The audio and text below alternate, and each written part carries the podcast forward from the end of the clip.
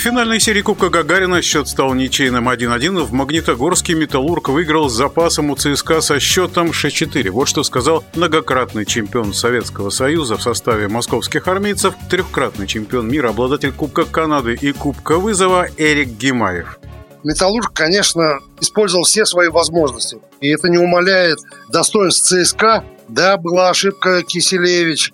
Да, была ошибка, по-моему, там на месте центрального в обороне оказался по-моему, Слепошев, не помню. Ну, были ошибки, понятно, но это соперник заставил, это Металлург заставил их ошибаться. Хочу подчеркнуть, здесь команды не откидываются, берегут шайбу, играют в мелкий пас. Нет простых пробросов просто на дурака, как говорится. Самое главное, что есть мысль, что у одной команды, что у второй. Я очень рад за Сергея Федорова и видна его рука. Почему, сразу объясню. Центральные на местах и в обороне, и в нападении то есть это треугольник так называемый в хоккее. Это заметно.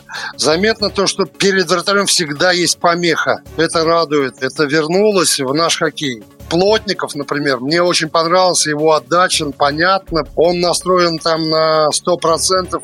Понятно, Воробьев уже с командой работает очень долго, и мне нравится, импонирует игра Металлурга. Они тоже играют в хоккей. Напоминает этот советский, думающий по-моему, этот финал, ну, очень красивый. Естественно, я болею за ЦСКА, но я очень рад за уральский хоккей, что Челябинск получил бронзовые медали, что Металлург сейчас в финале бьется. В общем-то, эта кузница в свое время была для команд, и для своей команды, и для сборной. Очень много воспитанников Челябинского хоккея играли и в сборной Советского Союза. В нашем эфире был обладатель Кубка Канады Эрик Гемаев. Следующая финальная игра в серии до четырех побед между Металлургом и ЦСКА в пятницу в Москве. Решающий